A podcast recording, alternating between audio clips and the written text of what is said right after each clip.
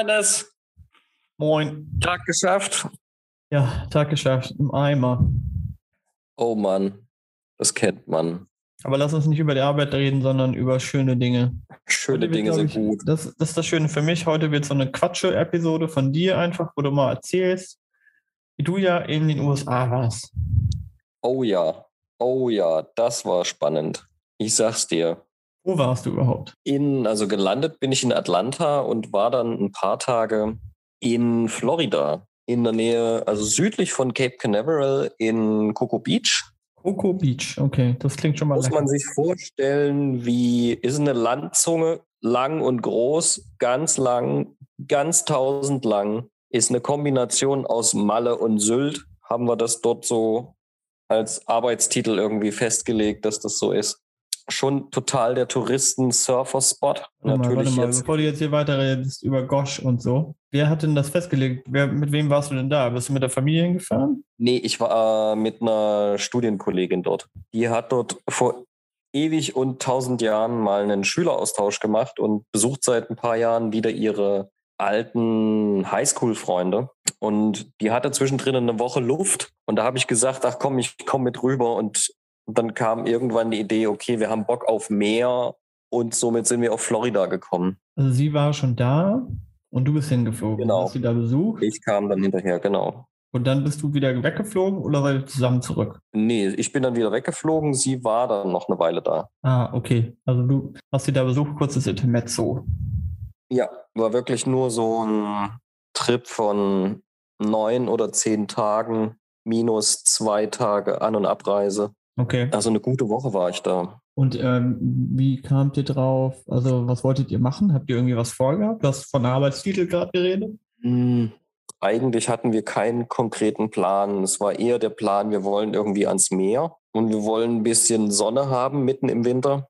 Also liegt Florida in den USA auf der Hand. Weil ihr seid Weil ja beide, du fotografierst ja und deine, deine Kommilitonin fotografiert auch. Ne? Ihr kommt aus, ihr kommt aus Bielefeld, richtig? Habt ihr zusammen studiert? Genau, wir, wir haben zusammen in Bielefeld studiert. Sie ist jetzt im, sie ist jetzt in einer Firma für Marketing und Fotografie zuständig. Ich bin halt reiner Fotograf.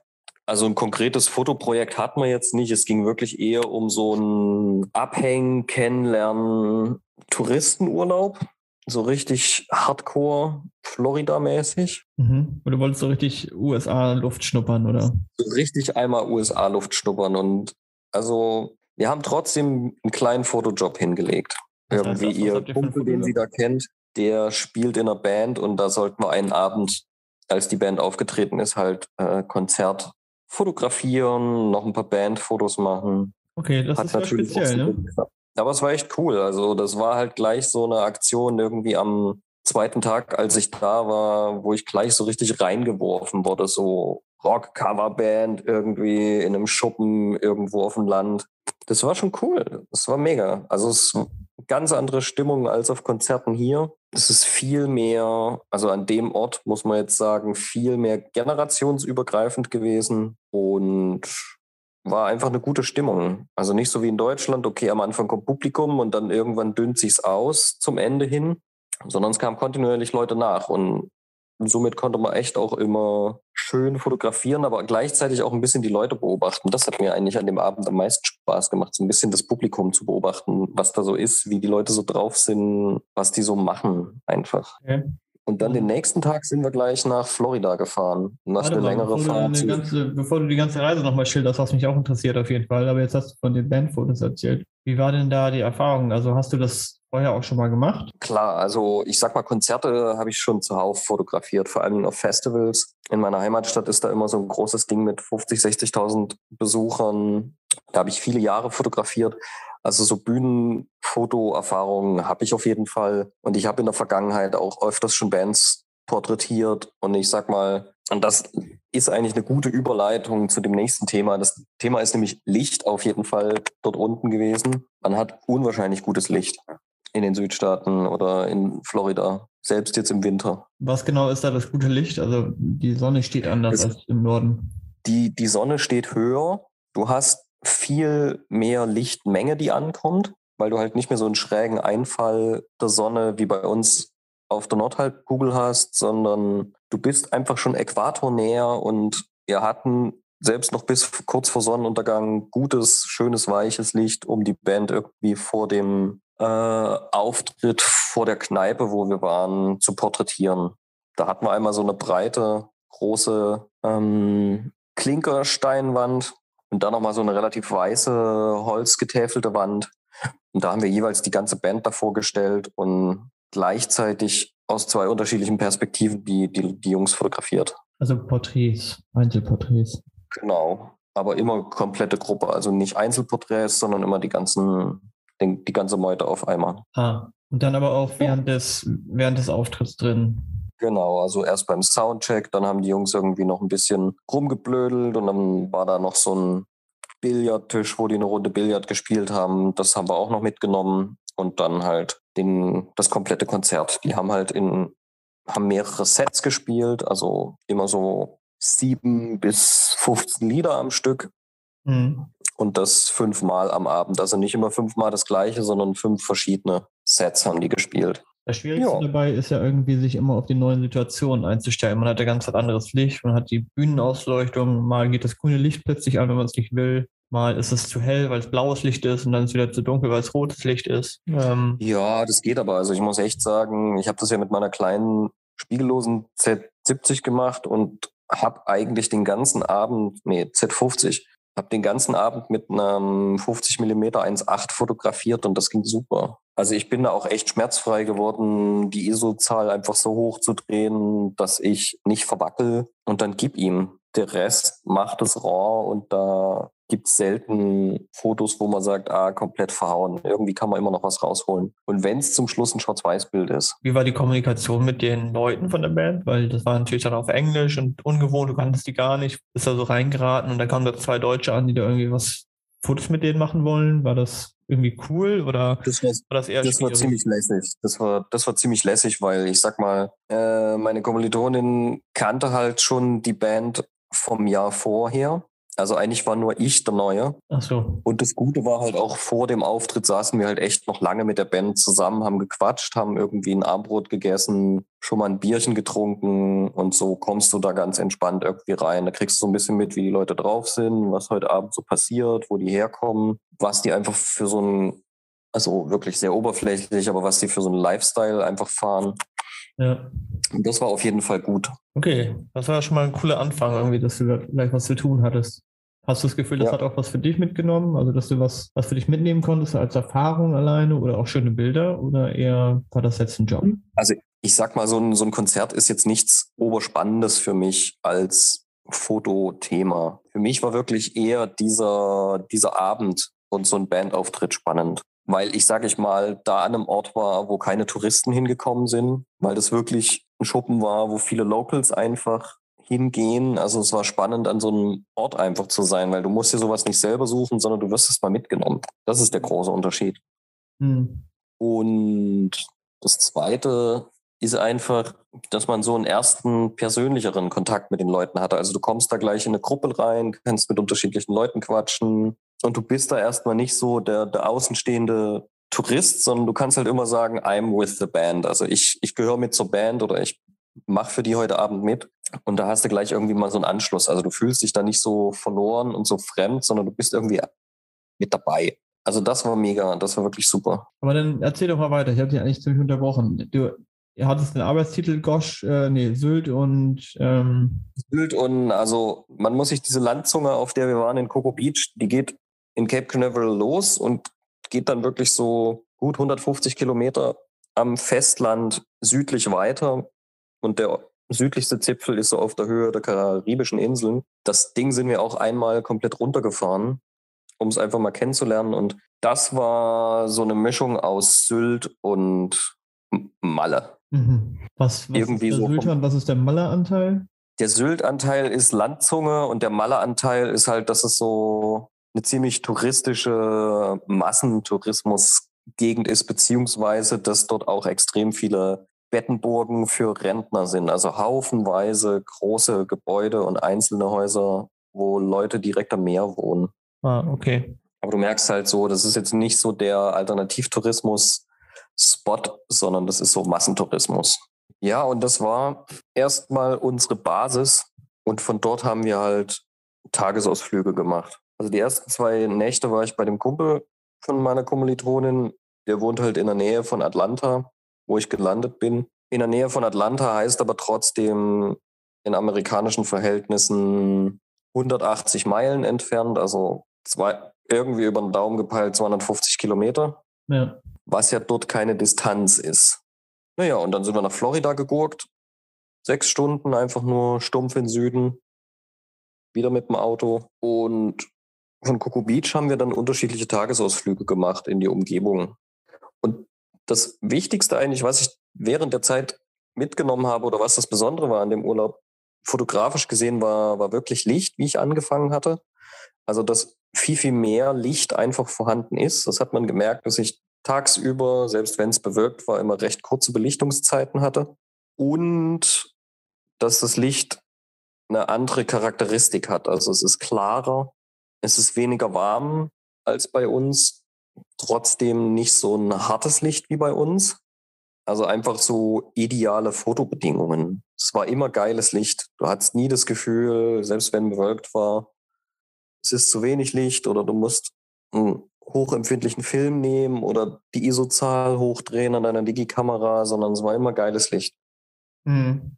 Und, und das war wirklich großartig. Und das zweite Ding ist einfach, Amerika ist sehr farbenfroh und das Ding dieser Farbfotografie, speziell dieser amerikanischen Alltagsfarbfotografie, die so ab den 60er, 70er Jahren hochkam, verstehst du einfach auch erst, wenn du dort bist, weil dich sehr viele knallebunte Sachen einfach angucken. Seien es Straßenschilder, Häuserfarben, die Landschaft weniger, aber alles, was irgendwie Menschen gemacht ist, ist viel farbenfroher als bei uns. Nicht so alles trist, grau in grau und gedeckt, sondern es knallt halt.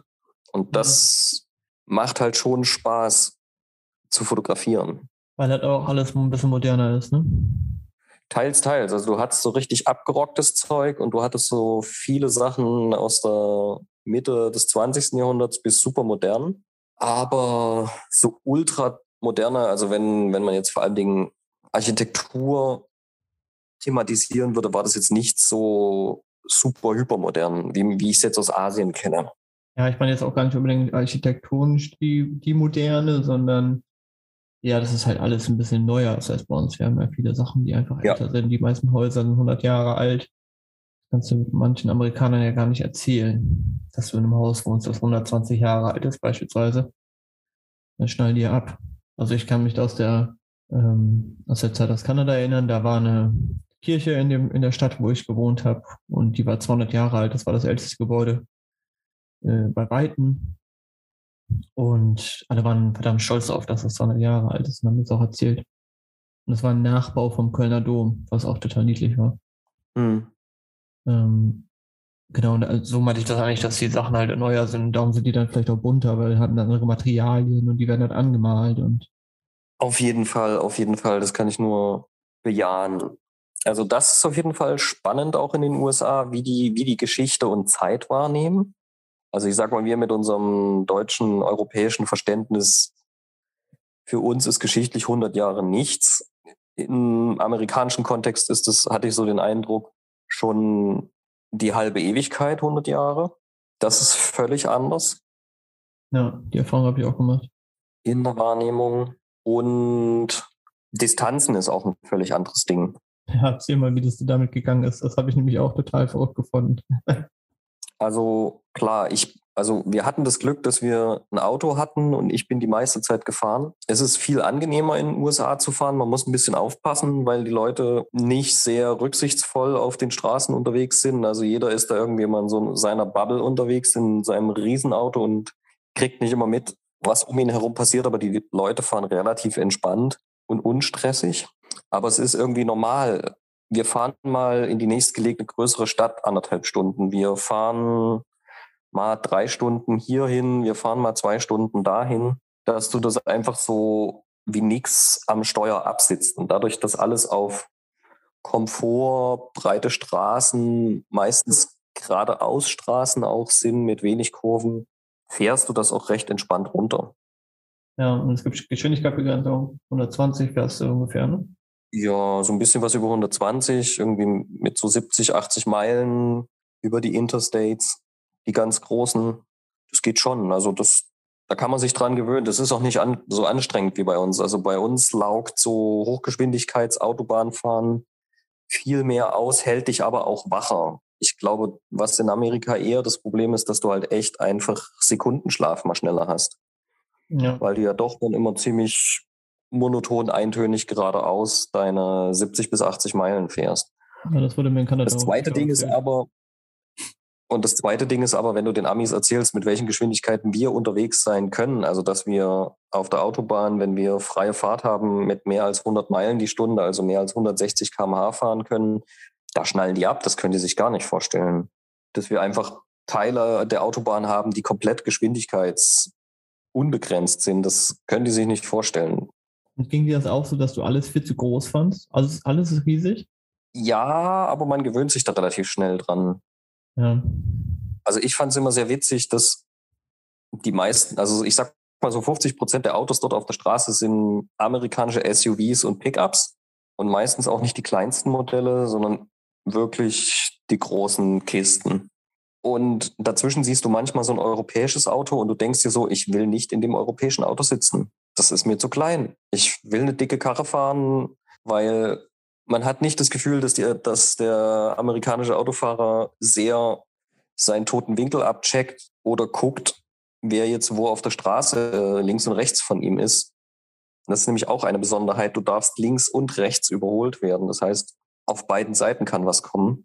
Ja, das ist ja ungewöhnlich. Da willst du einfach ein großes Auto haben. Ja, ja, ging mir auch so. Man fühlt sich absolut unsicher mit so einem kleinen Auto. Man denkt, will ich man, die anderen fahren alle riesigen Busse. Du wirst ja gleich niedergemangelt. Wenn die dann kommen, hast du keine Knautschzone. Ja, aber. Zu den, zu den also, Entfernungen wollte ich noch mal was sagen. Das ist mir nämlich auch genauso gegangen, auch in Kanada. Ich äh, habe in Guelph gewohnt. Kleines Nest, also, naja, kleines Nest ist es gar nicht für unsere Verhältnisse, kleines Nest. Für kanadische Verhältnisse zehntgrößte Stadt des Landes. Ähm, auf jeden Fall ein bisschen westlich von Toronto. Und dann habe ich mal vorgehabt, nach Montreal zu fahren. Also in die Stadt Montreal. Und habe mir ein Auto geliehen und habe meinen Landlord, wo ich gewohnt habe, gefragt, wie ich denn da hinkomme. Und er meinte ach, das ist ganz einfach. Du fährst hier vorne äh, die Straße runter von unserem Haus, wo wir gewohnt haben, und biegst rechts ab. Da ist der Highway. Und dann fährst du acht Stunden geradeaus. Und genau so habe ich es auch gemacht. Es gab wirklich, es gab keine Abbiegung mehr, es gab nichts. Ich bin nur einmal rechts abgebogen, acht Stunden geradeaus gefahren hätte will ich den, das Lenkrad so festbinden können und gib ihm. Und dann war ich in acht Stunden da in Montreal. Das war so absurd für mich. Die ganze Zeit nur geradeaus gefahren. Ich habe nichts anderes gemacht, nur geradeaus gefahren. Ja, das ist, das ist wirklich verrückt. Diese, diese ewig breiten Straßen, also selbst schon Landstraßen oder Highways, die sind an einem Sonntagmorgen losgefahren, wo wirklich wenig Verkehr war. Was natürlich super ist, wenn du in einem fremden Land bist und da das erste Mal Auto fährst, dass wenig Leute auf, auf der Straße sind. Du fährst nur geradeaus. Das ist, das, das ist wirklich verrückt. Aber zurück zu von Kulturschock zu den Fotoaufnahmen ähm, und zu den Farben und zu dem Licht. Du hast ja auch erzählt, du wolltest ganz gerne mit Kodak-Material fotografieren. Hast du das gemacht? Ich habe das durchgezogen. Also ich habe mir schön eine Rutsche Portra, Ektar und äh, T-Max mitgenommen. Also ein Schwarz-Weiß-Film und zwei unterschiedliche Farbfilme. Und ich bin gerade dabei, die, die Scans davon zu bearbeiten und merke halt schon, dass ich viel anders die Farben drehen muss als hier. Also dadurch, dass das Licht die meiste Zeit am Tag sehr steil, also hart von oben kam, ist es auch ein sehr kaltes Licht. Also das fällt mir jetzt auf, dass das Farbmaterial das relativ kalt wahrnimmt. Hm, aber man kriegt auch wirklich diesen, diesen pastelligen Farbton viel einfacher hin als hier. Also klar habe ich das ganze Farbmaterial alles äh, ordentlich nach amerikanischer Manier eine Blende überbelichtet, damit die Farben gesättigter werden und damit man eher zu so einem Pastell-Look kommt. Mhm. Aber es passiert viel einfacher. Also die, die Fotomotive dort horzen dich viel einfacher an als hier. Okay. Ja, wenn ich an so amerikanische Fotomotive, im Idealfall auf äh, Analogmaterial denke, denke ich auch an Pastell, pastellfarbigen, blauen, fast violetten Himmel. Und davor so ein Motel-Schildchen äh, mit irgendwie in einer roten Ecke Haus davor oder so. Also bestimmte Farben kommen in den Kopf und so bestimmte, bestimmte Ästhetik. Ja, und das macht doch Spaß, wirklich das zu fotografieren, weil so eine Art von Motiven, so eine Art von Farbigkeit hast du hier wenig. Also beziehungsweise auch nicht in dieser Lichtqualität wie dort. Und, und das ist wirklich so ein Ding, was ich jedem Fotografen einfach auch ans Herz lege, für einen Urlaub mal zu überlegen, sich mal signifikant weit weg von seinem, also weit weg im Sinne weiter nördlich, weiter südlich von seinem derzeitigen Wohnort zu begeben, weil da einfach mit Licht viel passiert. Ich hatte jetzt am Wochenende nochmal ein Gespräch mit einem Architekten aus der Schweiz und dem habe ich das auch mit dem Licht erzählt, dass es irgendwie anders ist und dass das dass Farben anders kommen, dass Kontraste anders aussehen, dass irgendwie alles klarer ist. Und er ist eigentlich auch schon jemand, der viel gereist ist und meinte halt auch, so ein ganz spezielles Licht hat er immer, wenn er in Venedig ist. Mhm. Da meint er, da ist immer wie so ein Dunst. Ja, glaube ich. Was auch. für mich total klar ist, weil Venedig halt auch viel Wasser in der Stadt hat und es einfach nochmal Licht viel von unten auch kommt, also reflektiert wird durch die Wasserflächen. Und was wir beide auch festgestellt haben, weil wir beide schon in Tokio waren. Und Tokio ist ja auch im Vergleich zu Deutschland auf der Höhe von Madrid und Athen, also auch schon viel südlicher. Also halbe Strecke bis Florida ungefähr, wenn man jetzt Nord-Süd nimmt. Ähm, und dort hat man auch sehr spezielles Licht. Also sowohl tagsüber, weil du auch ein sehr klares, sehr reines, gutes Fotolicht hast. Auch eine höhere Lichtintensität als bei uns. Mhm. Und das zweite ist halt Tokio bei Nacht. Einfach weil die so viel krass viel Kunstlicht auffahren.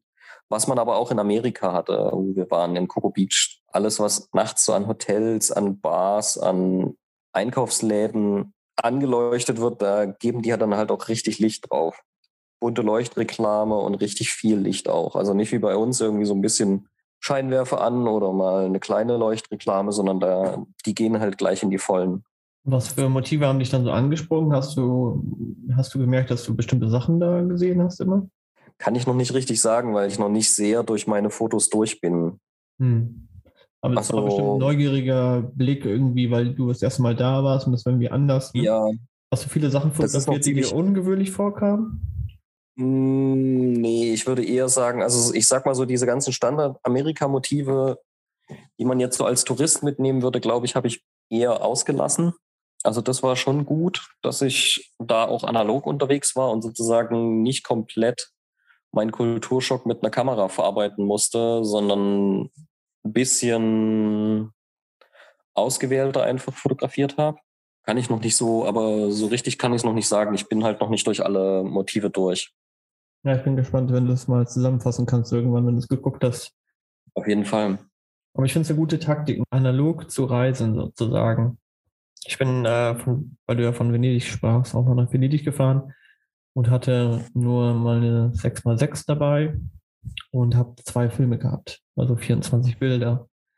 Und ich habe gedacht, ich kann das nicht anders machen. Ich kann nicht nach Venedig fahren, weil ich mache mich da kaputt. Ich fotografiere jede, jede Ecke und mache und mache und mache und kommst zu nichts anderem. Und die 24 Bilder habe ich dann voll gemacht, auch relativ langsam.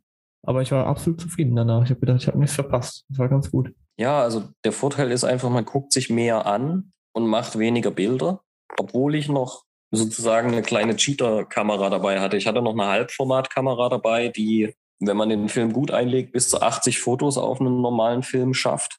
Mhm. Also das ist super, kann ich nur jedem empfehlen, weil das eine, eine mega gute Knipse einfach ist. So eine Point-and-Shoot-Kamera. Trotzdem habe ich da auch gemerkt, drücke ich nicht so wahllos drauf. Also trotzdem denkst du so im Hinterkopf immer mit, ah, will ich das Motiv wirklich machen? Muss ich jetzt so viel knipsen? Und ich habe mir das halt echt abgewöhnt, große Technik mitzuschleppen. Also ich hatte wirklich immer nur strikt eine Kamera dabei. Das ist auch so ein, ne? Fehler. ein Objektiv auch. Das ist, ich habe den Fehler so oft in der Vergangenheit begangen, dass ich so haufenweise Technik mitgeschleppt habe und dann davon immer nur eine Kamera oder nichts benutzt habe. Und ich kann, ich habe wahrscheinlich Wochen schon Kameras rumgetragen, die ich nicht benutzt habe. Und ja. das wollte ich diesmal nicht. Und ich hatte auch mehr Material gekauft, als ich dachte. Also bevor ich losgeflogen bin, hatte ich noch geguckt, da, ah, wenn, wenn mein Film alle ist, wo kriege ich dann neuen? Weil ich werde da sicherlich so viel knipsen, wie, dass ich definitiv nochmal Material nachkaufen musste. Ich hatte Hm, ich hatte elf Filme insgesamt, elf Kleinbildfilme bestellt und ich habe aber nur acht verbraucht. Also es ist doch recht übersichtlich, was ich da in der einen Woche durchgejagt habe. Wo seid ihr da noch hingefahren eigentlich? Also wir waren eigentlich in, in Coco Beach, dann sind wir einen Tag die Landzunge runter, dann waren wir in Orlando, also und vor allen Dingen in einem kleinen Fort von Orlando, 20 Meilen südlich davon. In Orlando war halt noch eine, eine Schulfreundin von meiner Studienkollegin. Dann, was haben wir noch gemacht? Wir waren einen Tag auf Cape Canaveral, inklusive Raketenstart. Wir hatten irgendwie das Glück, dass wir genau an dem Tag, wo wir dahin wollten, Raketenstart war. Oh, cool. Und das ist natürlich, also wenn man so richtig Touristenmotive haben will, dann geht man in so einen Themenpark, weil was die Amis können, ist Entertainment. Muss man einfach sagen. Wie die, wie dies, wie dies einfach, wie die diesen Themenpark gestaltet und durchgestylt und vor allen Dingen nach dem Entertainment-Motto einfach auf den oder dem Besucher nahebringen, war echt irre. Also einerseits von den Motiven, so ein Themenpark ist natürlich nochmal Amerika zum Quadrat. Also nochmal bunter, nochmal krasser gestaltet, noch mehr Chrom, Glitzer, bunte Farben. Mhm. Schlag mich tot. Also es macht auch wirklich Spaß, in so einem Themenpark zu fotografieren, weil einfach es ist darauf ausgerichtet, dass alles fotografiert wird. Und das war auch eine Sache, die mir in den Ausstellungen aufgefallen ist. Also die hatten durch die Bank weg ein Licht in den Ausstellungsräumen, was auf geile Fotos aus war. Also du hattest immer das Gefühl, die hatten wie eine Art Filmlicht da drin, dass egal wo du deine Kamera hingehalten hattest, du ein bombenmäßiges Foto rausgekriegt hast. Also ihr wart auch in Museen? Das war das einzige Ding. Also wir waren in keinen anderen Museen.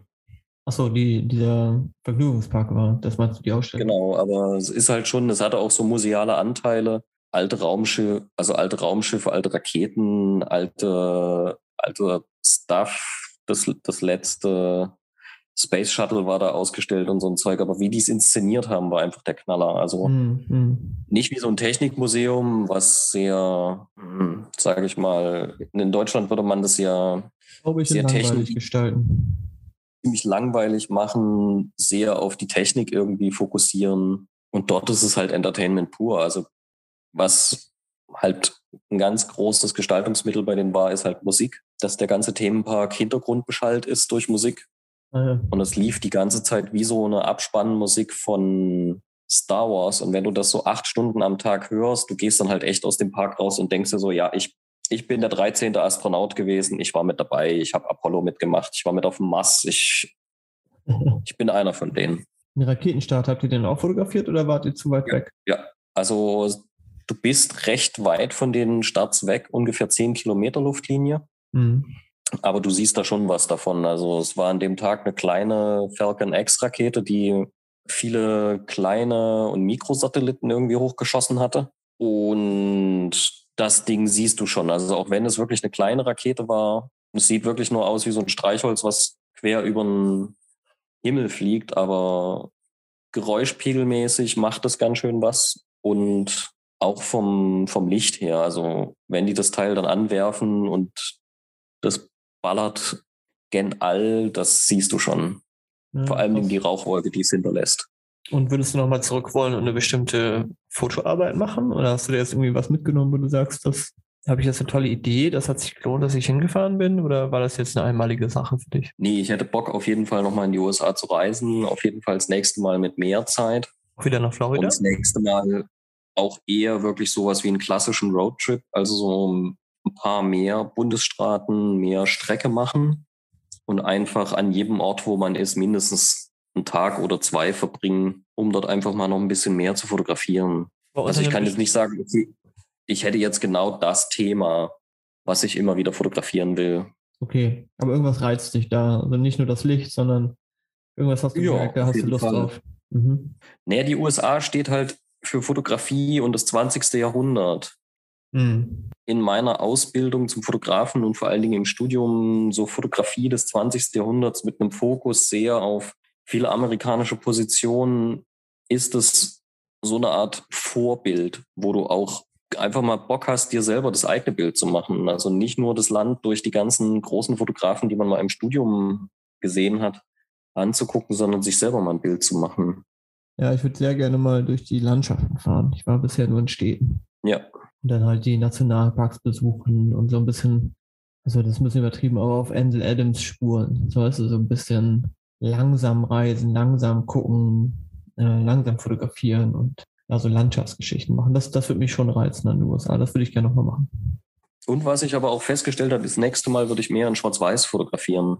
Naja, trotz der Farben, du hast da vorne über die Farben so lange geredet. Das auf jeden Fall, aber ich habe auch gemerkt, das Farbmaterial kommt da auch echt an seine Grenzen. Im Sinne, es ist so viel Licht, es ist so übergesättigte Farben, das knallt dann auch zum Teil zu sehr. Mit einem Schwarz-Weiß-Film kriegt man das wieder so ein bisschen raus.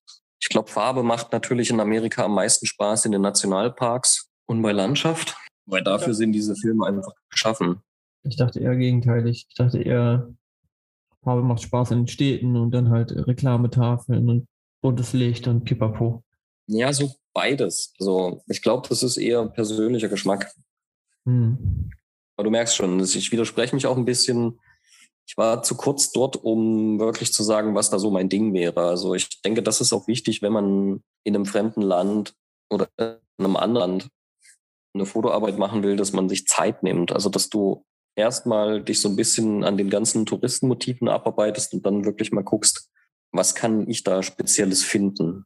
Auf jeden Fall macht es Spaß, analog zu fotografieren auf so einer Reise, weil ich jetzt auch merke, in der Nachbearbeitung habe ich ja eigentlich nur zwei Schritte zu machen. So ein bisschen Farbkorrektur und Staub und Kratzer entfernen, die man halt immer beim analogen Arbeiten und bei Digitalisierung drinne hat man beschäftigt sich ein bisschen länger mit den Motiven und ich will auch gar nicht schnell das irgendwie jetzt durchkloppen und sofort allen Leuten zeigen. Mhm. Man, man schwelgt da noch so ein bisschen in Erinnerungen, guckt sich das alles nochmal an, verbessert nochmal, macht nochmal eine zweite Variante, geht nochmal ran. Das ist eigentlich auch das Schöne am analogen Arbeiten, dass man durch die Mehrarbeit, die man auch noch hinten raus hat, etwas mehr die Fotos für sich selber genießen kann. Also das wäre auch noch so ein Ding zu sagen, speziell im Urlaub sollte man eher wieder analog arbeiten, um einfach auch noch für den Alltag dann noch eine Weile was zu haben. Mhm. Weil du bist eine Weile mit den Fotos beschäftigt. Auf jeden Fall, wenn man das so macht wie du, weil du ja auch noch selber digitalisierst, oder hast du die diesmal scannen lassen? Hast du die auch selber digitalisiert diesmal? Ja, mhm. komplett. Ja, das stimmt. Das ist, glaube ich, eine schöne, schöne Arbeit, sich das nochmal alles anzugucken. Ich bin ja eher faul und lasse das alles machen und kriege das dann digital und dann ist es im Grunde noch weniger Arbeit natürlich, weil dann habe ich das fertige Produkt und vielleicht mache ich nochmal ein bisschen was dran in Photoshop, aber eigentlich ist das grob getan und damit ist es dann auch fertig für mich. Dann seid ihr von Cape Canaveral zurück und wieder, dann bist du wieder losgeflogen von Atlanta aus, oder? Genau. Also ich war sozusagen zwei Tage in der Nähe von Atlanta, dann fünf Tage, die sechs Tage, ja, sechs Tage Florida und dann nochmal zwei Tage in der Nähe von Atlanta und den letzten Tag dann Autofahrt nach Atlanta, rein in Flieger, zurück. Aber interessant, dass du das mitgenommen hast. Also klar, erstmal diese Kulturschockgeschichten, aber dass das Licht ein anderes ist. Du hast mir zwischendurch sogar mal ein paar Fotos geschickt und gesagt, Hannes, das Licht ist ganz anders. Dass sich das so nachhaltig beeindruckt hat. Finde ich sehr spannend. Ich war noch nicht, glaube ich, so weit südlich wie Florida. Darum kann ich das nicht beurteilen. Ich auch noch nicht. Ja. Also Griechenland und so, da fand ich auch schon, das Licht ist anders, aber klar, ich stelle mir schon vor, dass es nochmal noch mal eine andere Nummer ist. Aber es ist spannend. Also das es gibt bestimmt viele, viele Orte, wo man sagt, das ist das Licht ist besonders interessant und besonders spannend hier. So wie Venedig, wie mal wieder ein Bekannter da gesagt hat. Also, und, und da ist wirklich was dran und es glauben einem meistens die Leute nicht, aber das verstehst du, wenn du dort bist. Mhm. Und, und das ist eine wichtige Erfahrung. Also, dass man, egal wo du gerade auf dem Globus bist, du wirklich einfach auch andere Lichtsituationen durch die natürlichen Gegebenheiten hast. Und je näher du an den Äquator rankommst, desto krasser wird einfach das Licht. Ja, was nicht unbedingt für jede Zwecke besser ist, ne? Aber. Nö, nicht für alles, aber für so Reise, Landschaft, Stadtfotografie ist das super.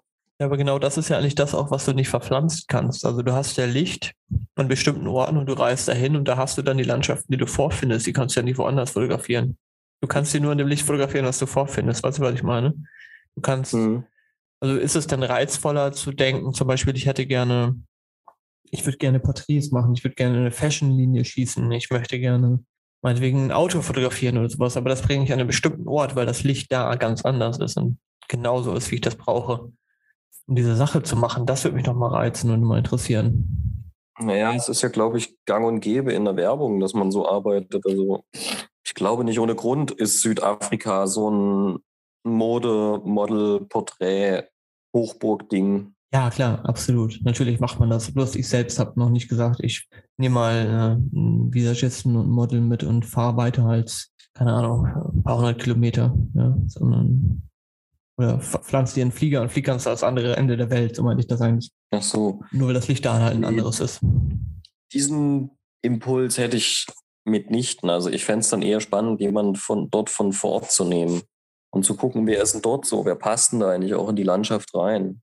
Ja, ja. Weil es ist natürlich immer einfach, sozusagen jemanden oder einen Gegenstand oder eine Person irgendwo an einen völlig ihr fremden Ort zu verfrachten, da ein paar Fotos zu machen, die dann, wenn du sie wieder mit nach Hause nimmst, total freakig abgefahren und irgendwie nicht von dieser Welt aussehen. Aber das ist meistens ein bisschen zu einfach. Okay, gut, sagen wir mal, nicht unbedingt verpflanzen, aber du hast eine bestimmte Idee, du willst ein bestimmtes Bild erzeugen und du kannst es auch mit Mitteln machen, die du vorfindest, aber du hast den Impuls, du musst da sein an dem Ort, du musst da hinfliegen, um da diese eine Sache zu basteln. Ob es dann ein Kartenhaus ist, was du fotografieren willst, keine Ahnung. Aber du mhm. sagst, das Kartenhaus, klar, ich habe die Karten überall, die kann ich auch da nehmen, die kann ich auch da werben, aber nur in dem Licht, da sieht das gut aus. Ich weiß nicht, ob es das wirklich gibt, dass du sagst, ich kann es nur in dem Licht fotografieren. Ist auch alles ein bisschen rumgesponnen, weil ja, Südafrika ist natürlich auch zum Beispiel eine Hochburg, weil das da Berge gibt und direkt daneben gibt es Strand und es ist günstig und pipapo. Ich glaube, es hat noch ein bisschen mehr zu bieten als nur das, hat einfach gute Kulissen. Ja, kann ich noch nicht sagen. War ich noch an zu wenig unterschiedlichen Orten dieser Welt. Mhm. Um auch Vergleiche zu haben, wo du dann einfach weißt, okay, wenn ich dahin fahre, habe ich immer wieder diese Lichtverhältnisse, die ich für dies und das und jenes brauche. Sowas habe ich jetzt noch nicht. Ja, ich denke halt, ich frage auch nur so, weil ich eher, wenn ich an Ideen denke oder irgendwelche Modelinien oder so, die ich vielleicht mal machen will, eher an Landschaften denke, als an Orte im Sinne von Licht. Das ist halt nicht ein interessanter Gedanke. Das, da wollte ich eigentlich nur hin. Ah, okay. Ja, ich fände das Lichtthema schon wirklich spannend weil das ist ja auch eine tolle Sache mit sehr gleichbleibendem, kontinuierlichen Licht kannst du halt auch anders arbeiten. Also ich sag mal, hier in Europa kannst du gut im Frühjahr und Herbst arbeiten, in der Sonnenuntergangszeit, weil da hast du mal irgendwie so eine, eine Stunde tolles weiches Licht. Mhm. Und dort hast du einfach dieses Licht für fünf, sechs Stunden und kannst arbeiten. Also du hast doch mehr Zeit für gewisse Einstellungen oder eine Idee. Ja, Man ist nicht auf diese ja. Zeitfenster mehr angewiesen. Ja, ja. Ja, so ist es ja in Island auch. Da hast du dann ja, je nachdem, welche Jahreszeit, über zwölf Stunden goldene Stunde ist ungefähr. Oder sechs ja. Stunden blaue, blaue Stunde. Ja, und das ist, das ist verrückt, dass du einfach mal den Moment dann richtig auskosten kannst. Oder das ist kein Moment mehr, sondern ein ganzer Arbeitstag. Und das macht's, das macht viele Dinge leichter, weil du auch mehr experimentieren, ausprobieren oder einfach auch mehr Masse schaffst in der Zeit. Ja, ja. Wenn man so kapitalistisch denken möchte, auch mehr Masse, ja. mehr, mehr Sachen, mehr, gut, mehr Bilder auch, mehr, mehr Arbeit, klar. Hm.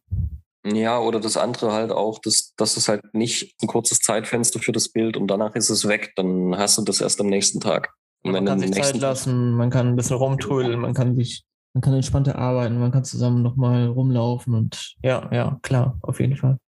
Also das meinte ich eher mehr, dass, dass man da nochmal anders arbeiten kann. Mhm, dass man mehr schafft, so meinst du das, ja. Voll. Das stelle ich mir gut vor, ja.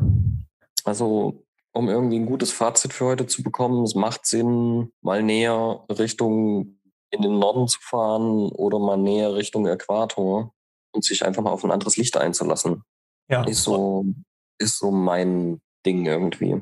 Das Schlimme ist natürlich im Umkehrschluss, wenn du wieder zurückkommst und du hast den ganzen Tag einen grauen, verhangenen Himmel, keinen Sonnenschein und es ist gefühlt die ganze Zeit Nacht. Also ich kam wieder und das hat mir schon echt auf die Wachheit und aufs Gemüt geschlagen. Mhm. Also diese eine Woche den ganzen Tag Sonne abbekommen, obwohl wir auch ein, zwei verhangene Tage hatten. Und du kommst wieder, das macht dich alle. Also das ist nicht ohne. Ich muss es so sehen, dass es nur hier dieses Licht gibt, diesen wolkenverhangenen Softbox-Himmel. Und dass du